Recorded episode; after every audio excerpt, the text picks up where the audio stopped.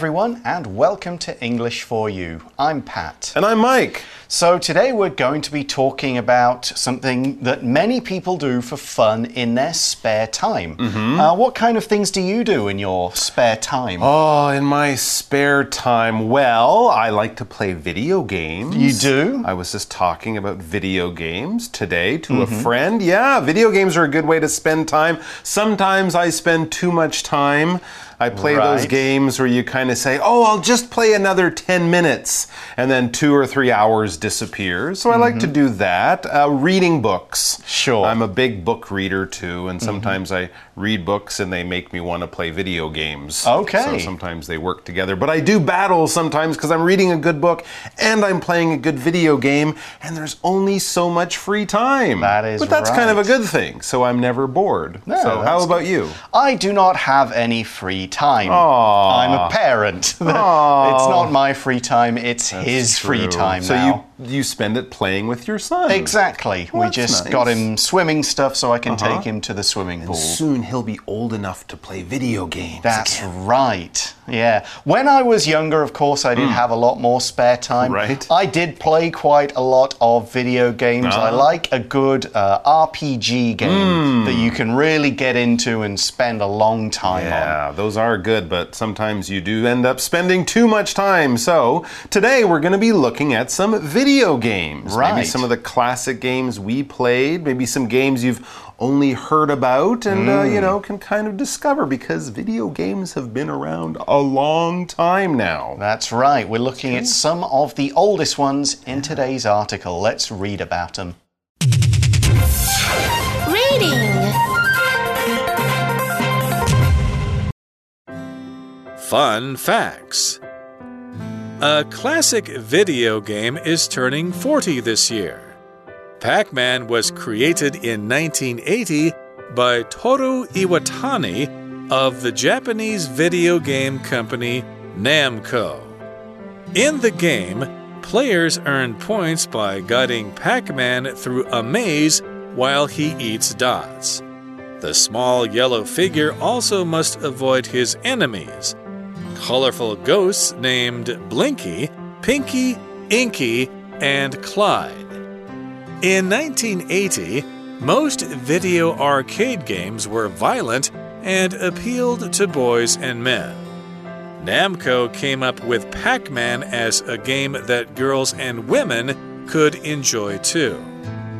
Pac Man's shape was inspired by a pizza that was missing a slice and looked like a mouth. Pac Man's shape was also based on the written Japanese character for mouth.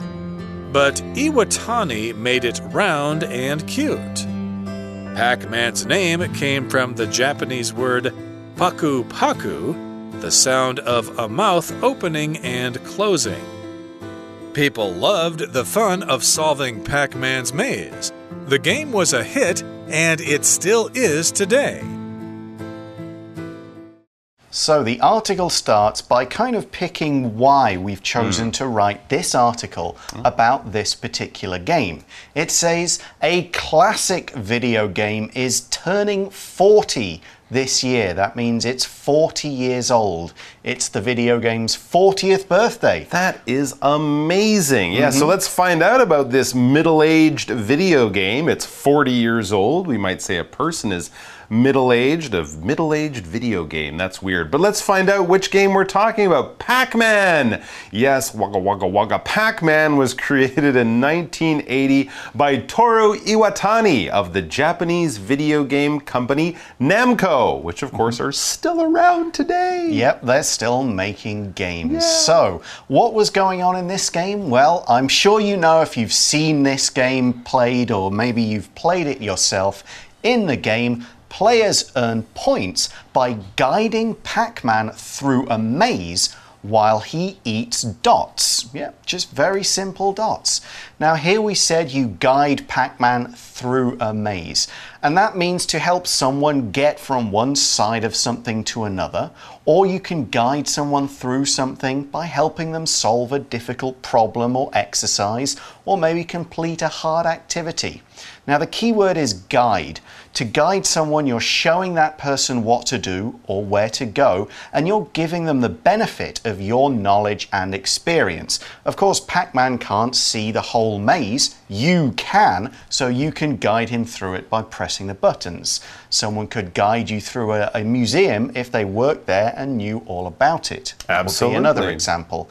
Here, we're talking about guiding him through a maze. Yes, and what is a maze? A maze is sort of like something that we might build or something you could draw and look at, but the idea of a maze is it's a very complicated network of streets or paths. Often we have walls in a maze, so you mm-hmm. can't really see very far, and it's a bit of a puzzle. You're kind of stuck inside, and there's a lot of left, rights, straights, choices to make, turns to choose, and often dead ends where you can't go through, so you have to go back. And the puzzle part, what you're trying to do is get out of the maze. Hmm. You might be in one yourself, in which case you can't go anywhere until you find your way out of the maze. Or if it's a maze in a, in a, in a book, on paper, or in a video game, you might win the game by getting out of the maze. So it hmm. can be kind of fun, a little confusing, and it's mostly for enjoying yourself as you try to figure out the answer, figure out how to get free or get out of the maze. Mm-hmm. So, in the article, we use this grammar uh, pattern while. We said you guide Pac Man through the maze while he eats dots. And while is used to mean that two things are going on at the same time. A is happening at the same time as B, they're both going on at once. So, A, Pac Man is going through the maze. B, as he does this, he eats dots. We can combine those two ideas with while. In, in this case of Pac Man's maze, you don't win the maze by getting Pac Man out, you win it by getting all the dots and eating all the dots. Here's another example of how we can combine two activities that are going on at the same time with while. While Eric was watching TV, his sister sat on the sofa and read her book.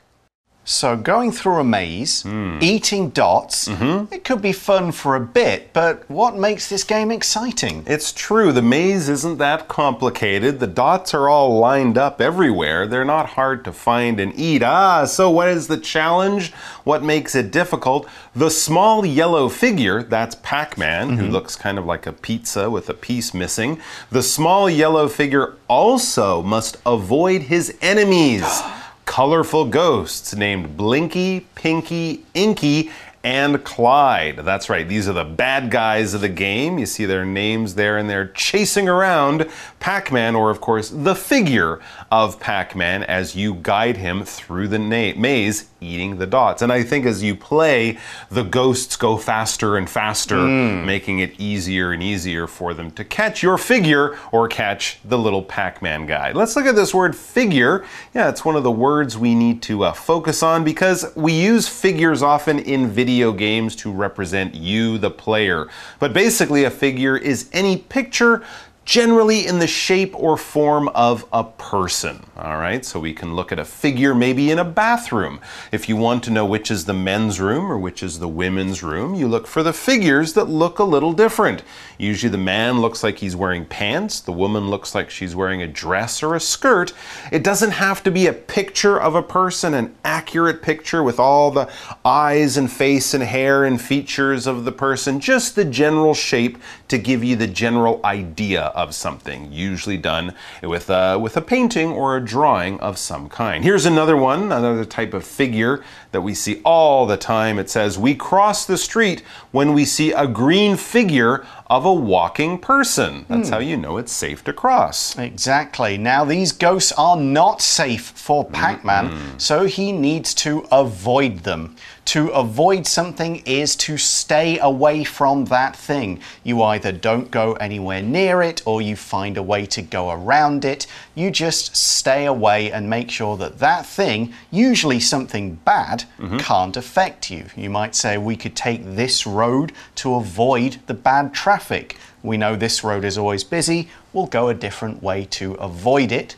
Here's another important piece of advice with this word try to avoid the wasp nest in that tree. Hmm. Yeah, if you bother the wasps or even get too near, they will sting you a lot. Absolutely. Stay away. Now, Pac Man has an interesting story again. It's 40 years ago, and this was the very beginning of the video game era, the video game craze. It says in 1980, most video arcade games were violent and appealed to boys and men. Yeah, it was a different time. Mostly men, boys would play video games, and most of the video games at that time involved shooting or fighting or something like that. Things that other people, women especially maybe, would consider to be violent. What is violent? This adjective means involving violence, involving hurting people physically, punching people, kicking them, stabbing them with knives, shooting them with guns, blowing them up with bombs.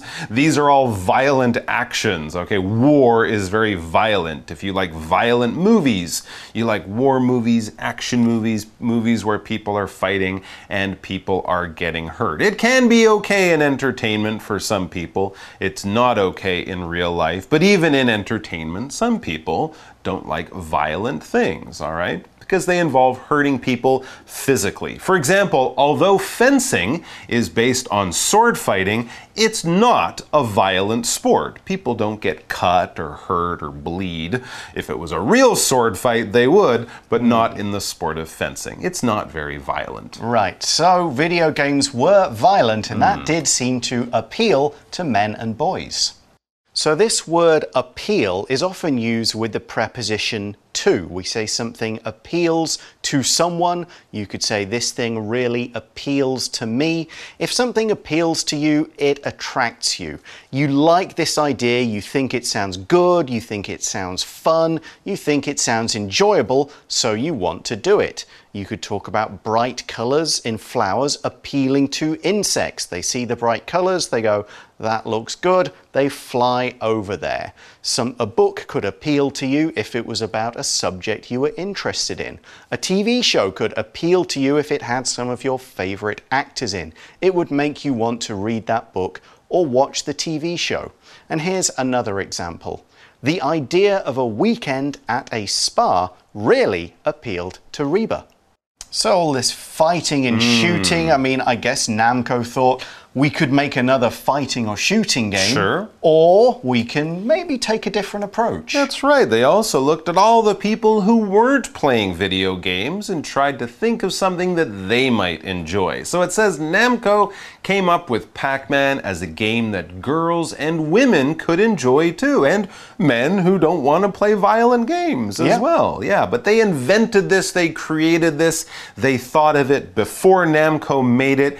Pac Man didn't exist. That's why we use this phrasal verb to come up with. If you invent something, if you create something, if it pops out of your imagination and you're the first person to think of it, you come up with it. An artist will come up with a new idea for a painting, a writer will come up with a new story, and a musician, a songwriter, might come up with a new song. They didn't steal it from someone, they thought of it themselves, they invented it. Right. And another thing that the people at Namco had to come up with mm-hmm. was their character. Yeah, sure. Their hero. Who is going to be running around a maze? We could do mm-hmm. a little figure of a boy or a man or something. Could. But they went with a different kind of idea. And we're going to talk about that now.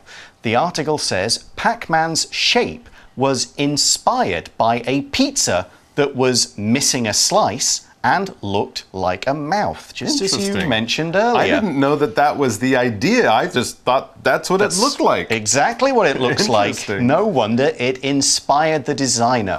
If you inspire someone, you give that person an idea for something or the motivation to carry out a plan. Now, we use be inspired by, and after the by, we put the source of the inspiration.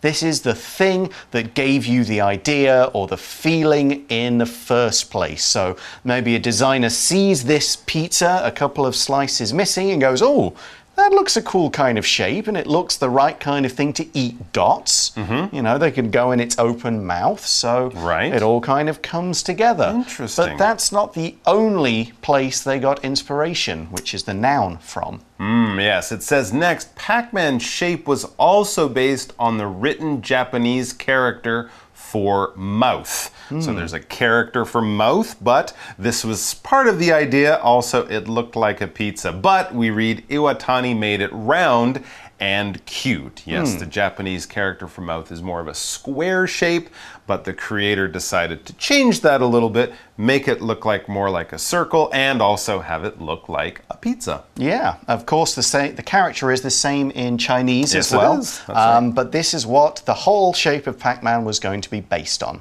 Right, so it was based on the character for the word mouth in Japanese and in Chinese. If something is based on something, this shows us that this thing was used as a model, as an inspiration. It inspired another thing, all right? So you copy it a little bit, you borrow from it a little bit, you take some ideas from it a little bit, but just a little bit, and then you build it into something quite new, quite different that can stand on its own. But there was like a seed of an idea if it was based on something else.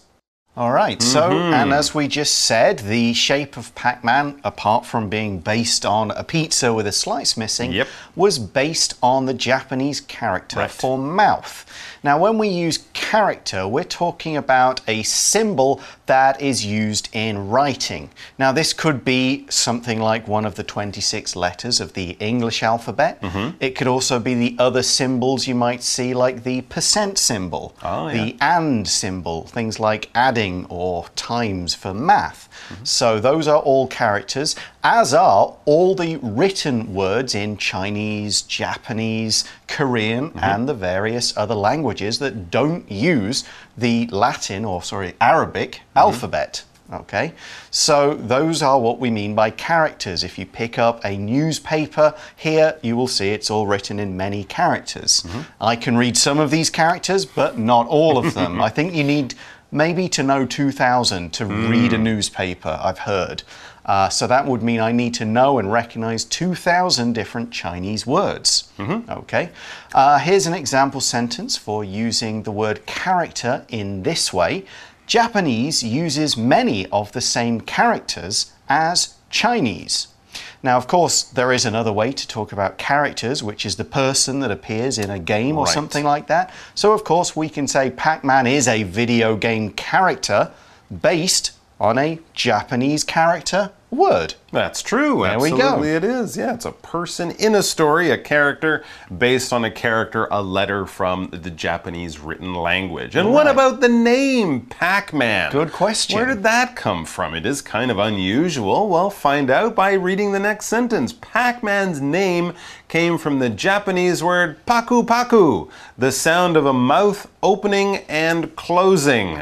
Paku paku paku Paku, paku, paku, Okay, Yeah. very, very interesting. So, paku paku is sort of what Japanese people or parents, if they're feeding their kids, you know, open your mouth, they might say paku paku. And this is the sound in their language that they would sort of imagine saying to make the sound of opening and closing your mouth. Paku, Pac Man, he's the guy who runs around eating stuff. So that is Pac Man, and this game took an interesting new approach. Instead of just shooting and fighting, Namco decided to do something a little different. Would it work? Yes, it did. And we see that it kind of broke new ground in a couple of other ways as well. So the article says that people loved the fun of solving Pac Man's maze. What is to solve? To solve this verb basically just means to find the answer to a question or a problem or a puzzle, to figure it out. If your teacher gives you a math test with 10 questions on it, you have to solve those 10 questions. If someone asks you a riddle or a puzzle that you have to kind of use your brain and logic to find the answer. I know the answer. You've solved the puzzle. You found the answer to a problem or a puzzle or something like that. For example, oh, this is a question I asked many times in school. Can you help me solve this math problem? Why does x equal 7? I don't know. that is a difficult problem to solve. Anything so, with x or y, I don't know. Here, of course, solving the Hmm. maze for Pac Man would mean eating all the dots Mm-hmm. in the maze before any of the ghosts catch him. Yes. And if you solve that maze, you go on to the next maze, and it just gets more and more difficult. Faster and Faster The mazes get harder until you just kind of explode because right. it's too difficult to finish. you spend a lot of money playing that game back Right. in the old days. So, next in the article, we read that the game was a hit and it still is today. Now, when we use this word hit as a noun, we're talking about something that is very popular or successful. A movie can be a hit. You can talk about a singer having a hit song. Things like that. These are very popular, they make a lot of money, they get to the top of the charts. It's a hit. Okay, well, we're going to stop there for the moment. We've got another great game to talk about tomorrow. Right now, we're going to go to today's For You chat question.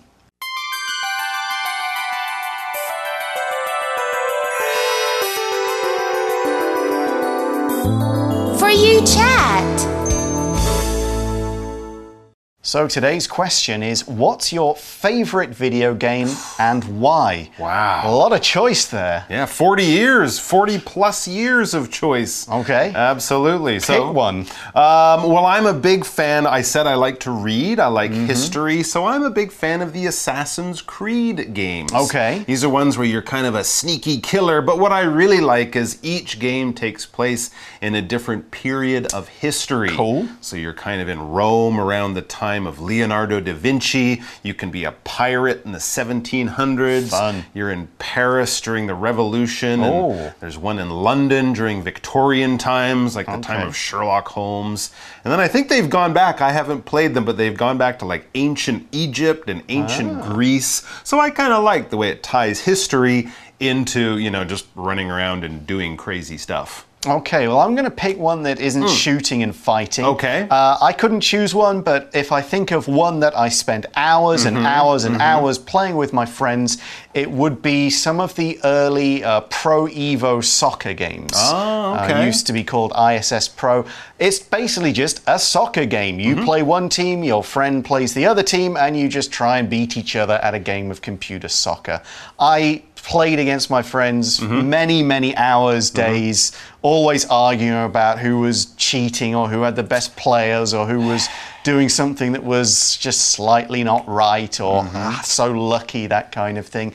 Great amount of fun playing those kinds of football games at home on the computer. And did you generally win the games, or did your friends win, or was it, It- usually it's- even? It goes pretty even. None of us were that good, but none of us were that bad. So That's it- great. And the good thing about those games is that every year, every couple of years, Yeah. they come out with a new one, so you can keep playing them forever. Yeah, yeah, they're great fun to play. Good one. All right, well, that's all the time we have for now, but join us again tomorrow. We'll introduce another classic video game. See you then. Bye for now. Take care. Fun facts. A classic video game is turning 40 this year. Pac Man was created in 1980 by Toru Iwatani of the Japanese video game company Namco. In the game, players earn points by guiding Pac Man through a maze while he eats dots. The small yellow figure also must avoid his enemies, colorful ghosts named Blinky, Pinky, Inky, and Clyde. In 1980, most video arcade games were violent and appealed to boys and men. Namco came up with Pac Man as a game that girls and women could enjoy too. Pac Man's shape was inspired by a pizza that was missing a slice and looked like a mouth. Pac Man's shape was also based on the written Japanese character for mouth, but Iwatani made it round and cute. Pac Man's name came from the Japanese word paku paku, the sound of a mouth opening and closing. People loved the fun of solving Pac Man's maze. The game was a hit, and it still is today. Vocabulary Review Figure Cameron could see the figure of a man in the dark room, but didn't know who it was. Avoid There's bad traffic on the highway. Let's take a different road so we can avoid it. Violent Madeline won't let her kids watch violent movies because they have so much death and killing in them. Appeal Lots of people enjoy Italian food, but it doesn't appeal very much to me. Character Few people know the meaning of the character dung but it's a common family name in Taiwan. Solve. Ginny was able to solve the difficult math problem with her father's help. 智慧小补帖 Maze. Arcade. Inspire.